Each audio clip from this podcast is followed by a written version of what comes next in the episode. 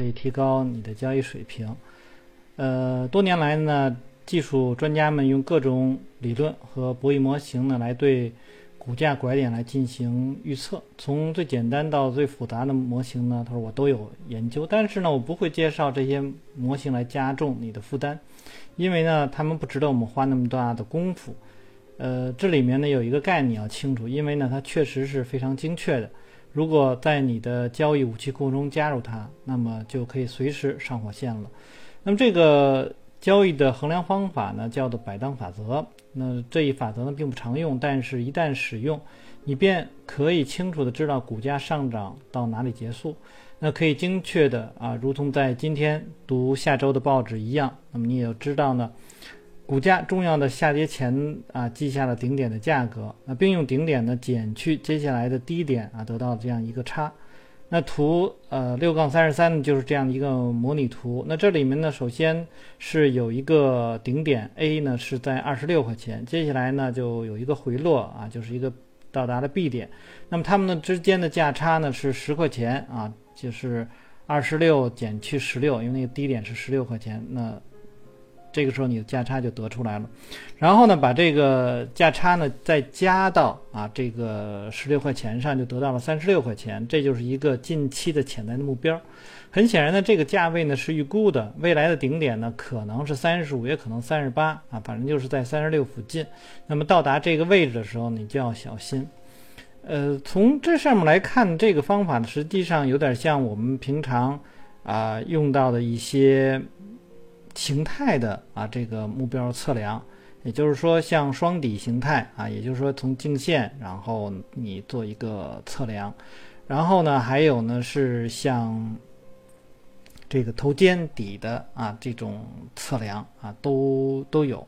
那就我个人来说呢，我是呃偏好于呢是使用的呃这个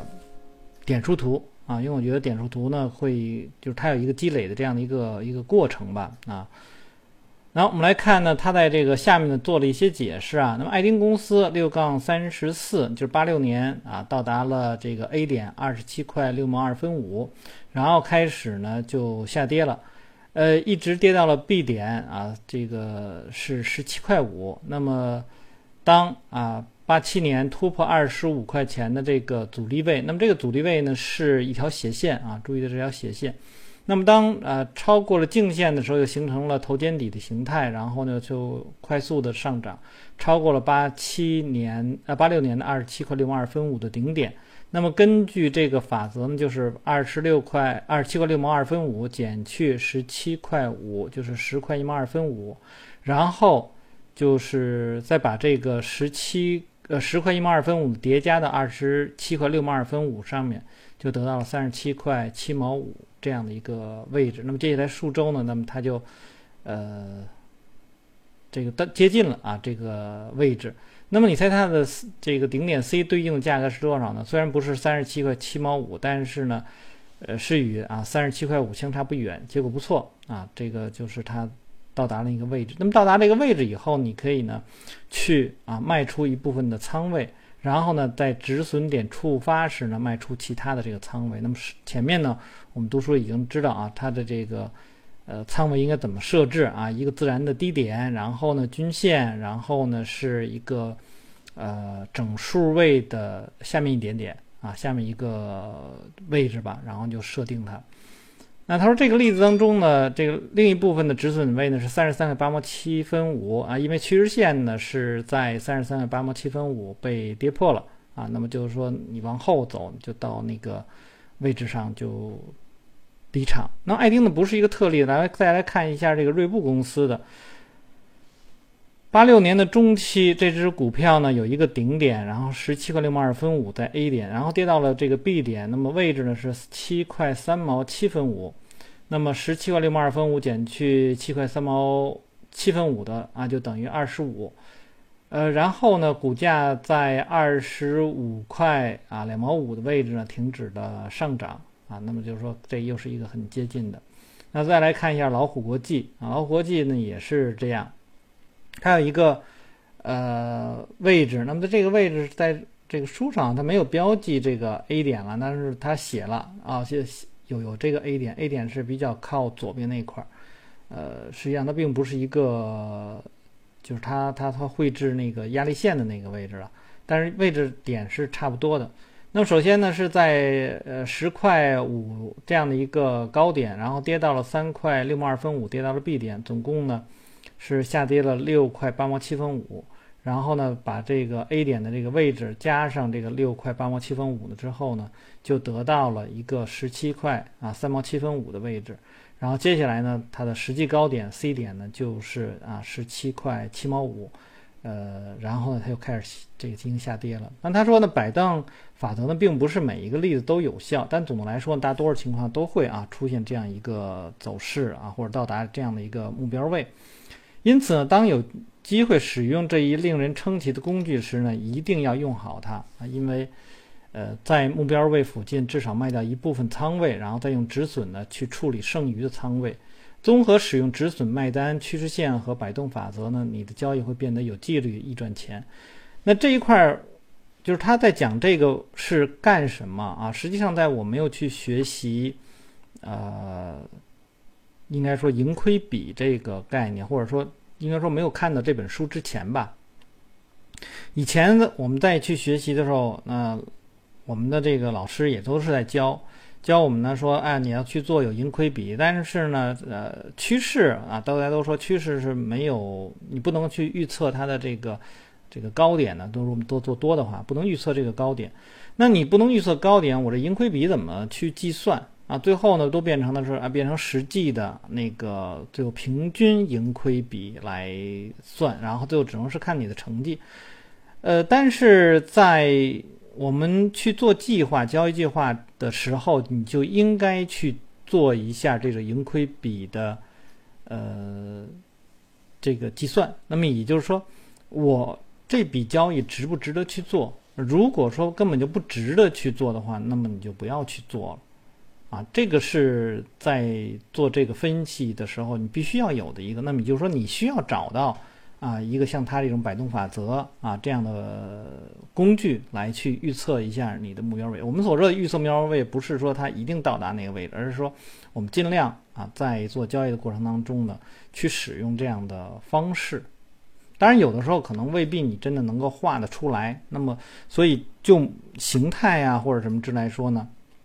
最好是按照他书上头讲，这样你选出的股票会和他所举的例子是非常近似的，你就很容易能够啊计算出你的这个目标位来。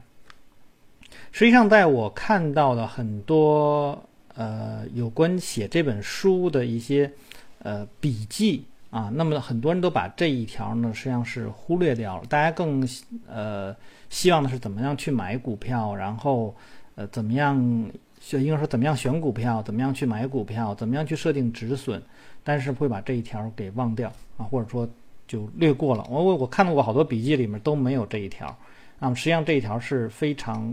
关键的，大家一定要把这一条这这一条给记下来。当然，我个人来讲，我没用用他的这个方法啊，我大家都知道，我平常会用点数图来去预测啊目标位啊，比较常规的这个。用点数图，因为点数图能够预测目标位有一个好处，就是，呃，当我找到了一个阶段里，就是说找到了一个交易区间后，因为它这个交易区间里可能有很多很多个阶段，那么很多个阶段的话，那我就大致能够知道它有几个阻力位，那么到每一个阻力位的时候，我都要去关注于市场的一个变化啊，这个是和啊当下的这它这种摆动交易方法呢不太一样的，因为它的计算出来就是一个目标位。啊，那么这个一个目标位来说，市场能不能够到啊？这个实际上不知道啊。当然了，我们从另外一个角度来说，呃，反正你每次都用都是这样去用，尽可能达能够到这个位置。然后呢，如果呃。你你如果你发现你的经常到不了，那么你可以去看一看你计算出来之后，比如说百分之五十的位置是不是经常能够到？如果如果百分之五十的位置经常能够到的话，你也可以在那样的位置上去做啊一些减仓的这个动作。也就是说，呃，通过你的交易，根据你的习惯，然后呃找到一个比较好的盈计算盈亏比的这样的一个方式啊，这个是挺重要的一点。好，那么在赔中学会赚，不管我们的方法有多好呢，你不可能每次交易都成功。战无不胜只存在于想象中。那么这个我们要从啊这个失败当中呢获取这个经验和教训啊。那么失败呢是成功之母。呃，在一只一两只股票上失利，真的是很糟糕的情况吗？那么对大多数人来说是的，他们总是做错，做出这个错误的这个决策。但是对于专业人士来说呢，这就好比做生意啊，就是你就是有亏有赚。所以呢，你对于啊你的交易来说呢，应该啊是从这样的这些方面来去看你的投资。第一呢，所有仓位的净收益啊，只要是正的就好。那另外一个呢？如果股价与这个预期相反，那么在什么地方呢去离场？那么这是这个用成熟的理性的方法和市场打交道。也就是说，呃，亏损并不是，呃，就是就是一个很很很负面的东西啊。因为你做就像你做生意一样嘛，就是你总是有赚有亏。那么整体来讲，你是亏呃，这整体里这个下来你是赚就是可以了。那么很少的这种亏损，呃。不应该啊，成为你在做这个交易当中的一个负担。那么，他这里面举个例子，就是像你这个打网球一样，你可能说你每一个球都能够这个成功吗？这是不可能的，对吧？所以你要接受这样的一个现实，不要有太高的那种期望。所你如果有太高期望，你就不能够很好的去控制你的情绪。那么这个，呃，一旦啊受到这个损失的这种影响，你的情绪就极具破坏性，然后。可能就会有报复心呐，或者等等这些负面的东西就出来了。他说：“我曾经见过一些投资者，他们本来是很理性的，但是呢，仅仅因因为一些小的这个仓位的这种损失，然后呢，他们啊就把他们的这整个的投资策略全都改了啊。他们非但没有认识到最初的啊这种小损失实际上是很好的。那这里面有一个概念啊，就是。”最初的小损是什么？就是第一啊，我我是怎么样去做加仓的？所以我第一次的入场，如果那个是一个损失，实际上是非常不错的，因为我做了一个试探，没成功啊，说明这个地方有问题。大家千万不要想那种孤注一掷。实际上有很多的交易者在做这个交易的时候，都是想，哎呀，我今天是不是我买买到了一匹黑马？然后我希望我把我所有的这个这个头寸都 all in 进去，那那个是非常危险的一个事情，因为没有人知道你这笔单子是不是真的能够盈利啊。当然有很多那个啊，可能做做做基本分析的一些人说啊，我们就是这样，因为他到了一个这个非常好的位置啊，怎么怎么样，我就是这样去做。实际上，你看巴菲特他也是有很多一揽子这个股票，也不是说一下子都这样去做。当然，有一些人说，哎，我们是这一些成功的这个商人了。啊，这个一些企业家说，你看我们包括很多很多故事啊，也都是这样去讲。你看最后他们就是赌了那一把，啊，一下子就就起来了，后面就顺风顺水的。但是他不可能每次都那样去赌，因为你每次赌的话，你实际上一旦你出现了问题，就是很危险的一个事儿。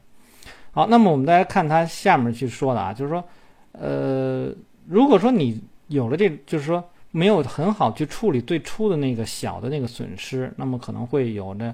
呃，变得比较愤怒啊、固执啊，然后呢，还会继续的这个摊平啊什么的，反正就是违反规则的那些行为啊，就都出来，就变成不理性了。他说，更糟糕的是，当开始亏损的时候，他卖出啊那些继续上涨的股票来向下摊薄，就是把好的股票卖掉，然后去买那一些啊差的那些股票。从短期来看呢，呃，这让他们感觉不错，因为呢，他们呢拥有的这个股票数量增加了，但是几个月下来以后，他们。这个这个投资组合就会反映出这种短视的后果。很简单的，错误的策略使他们的投资组合里面第四阶段的股票在增加，而第二阶段的股票在减少。啊，那么这个概念就是自负啊，就是很多人都觉得哎自己一定能赚钱，或者说我的呃这个头寸上啊，或者说我的那个那个结构单上不能够啊有亏损的呃这个这个记录啊。但那么就是说想让自己就是。那个那个天才，实际上就是他们把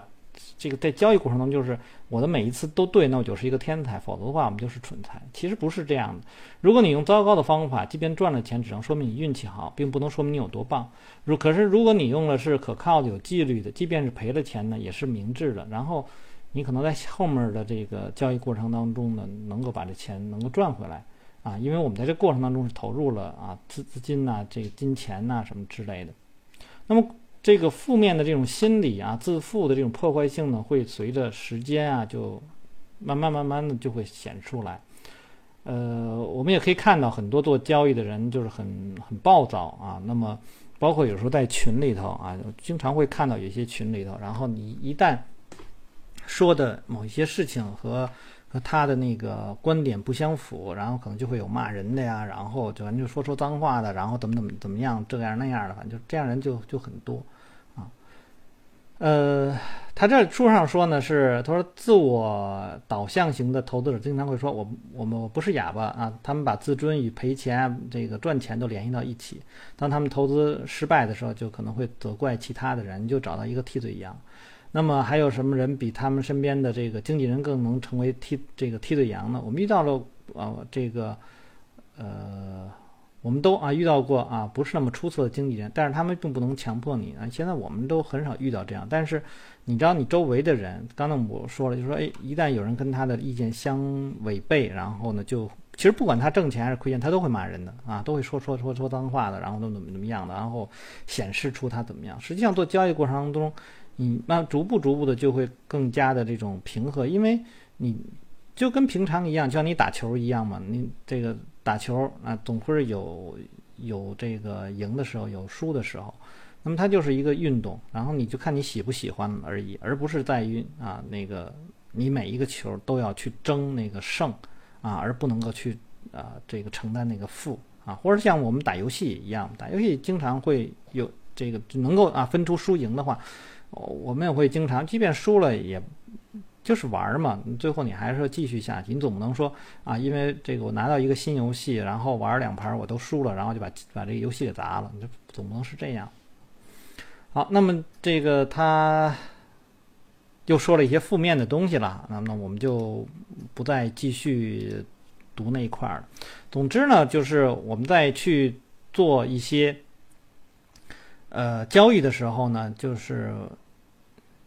要确保啊，你不会让任何，呃，一笔这个损失呢是失控啊。你可以承担这个损失，但你不能让这个失控啊。那么就像共同基金一样，对待你的投资组合，关注整体的回报。第二呢，保证一定要在止损保护下去持有股票的多头或者是空头。那么这样呢就不会保，就是保证你啊不会在投资中的这个意气用事。然后呢，他又说了他的一个曾经的啊。做的一个一笔交易，就是美国资本管理公司的股票在八七年一月啊突破了二十四块钱的阻力位，并且呢相对线呢也进入正值的区间，所有的看起来都不错，但是奇怪它没有涨啊，反而是跌了。对于交易员而来说，通常是一个重要的警告。如果一只股票突破但没有强劲的上涨，那么交易员就应该立刻减仓啊，同时在突破点下方百分之五来设定一个止损啊，来保证它的这个剩余的头寸。那么在这个例子当中呢，止止损呢应该是在二十二块八毛七分五，也就是说二十四，这它的上方山就二十三块钱啊。那么它突破了二十四，你要设定一个损失，然后在那个整数位下面再设定这样的一个位置。那么说实际上这个损失对于这个交易员来讲是很小的。那么当股票没有能向上突破，你就应该减仓。呃，同时呢，交呃投资者的止损呢，应该设在二十二块钱啊，略低于这个呃移动均线的这样的一个位置。那么这只股票走弱的时候，那么投资者呢可能会是这个承担百分之九的损失。那么假如你没有按照纪律去操作的话，那么这个小损失可能就会变成了百分之六十五的巨大损失，因为它最后你就跌到了八块钱，因为进入到第四阶段了。呃，接下来呢是罗林斯环境公司。那这只股票看起来也是不错的，因为它是一个很牛的股票啊，从呃涨了两年的时间。那么当这只股票在二十三块五啊，这有一个阻力位啊，突破这个阻力位的时候应该买入。但是呢，到达二十六块钱的时候，又迅速的回到了。这个二十三块五这样的一个位置，所以你要接受这样的一个小损失，也是要把它抛出。那对于投资者来说呢，是二十二块钱啊，这个位置呢是前面一个自然的低点。那么止损点应该在它的下方，就是二十一块八毛七分五。这时候呢，呃，三十周均线也是在二十二块钱，因此它跌破二十二块钱的时候，那么投资者就应该承担百分之七的损失。那么几个星期以后呢，这只股票跌到了十一块五啊，这就是百分之五十以上的损失。所以呢，一定要用止损单啊来保护你的头寸啊，不能够轻易的说我就我就撤掉了啊。实际上，在我今天读书，二零二一年六月三十号，今天在一个群里头，啊，有一个人也是在在说这样一个情况，就是说，啊，比如说有一只股票出现了一个放量，然后可能没有收在一个高位啊，收在了一个中中位吧，然后这个人就说，他说这种呃。就是就是这种放量啊，没有没有完全上涨的的股票是非常危险的啊，容易套牢啊什么的。后来我就跟他说呢，我说你 这个有点不对，因为什么呢？说什么叫套牢呢？实际上你无非就是受到一定的损失而已，这个也不能叫套牢，因为你总有止损吧？你止损在什么地方呢？是吧？哪怕说你进的这根 K 线的最低点是吧？那你也有有一个这个止损的位置，而不是说我。为这次就是说这次交易一定是我一定对，所以我连损失这个止损都没有啊，所以呢，这个一旦啊错了，我就要被套牢。我说那你不能这么去想这个问题啊，如果你那样去想的问题呢，说明你整个交易呃交易系统啊就都就是不完善的。所以我们可以看到，这作者在他写的这个书里面，他用的方法实际上都很简单啊，但是呢，呃。在在有关啊这个交易系统这一块儿，它实际上每一块都涉及到了。好，那我们就先读到这儿。大家如果喜欢我读书的话，希望订阅、分享、按赞以及关注牧羊交易。那么有什么要聊的，可以在下面留言。我们下次再见。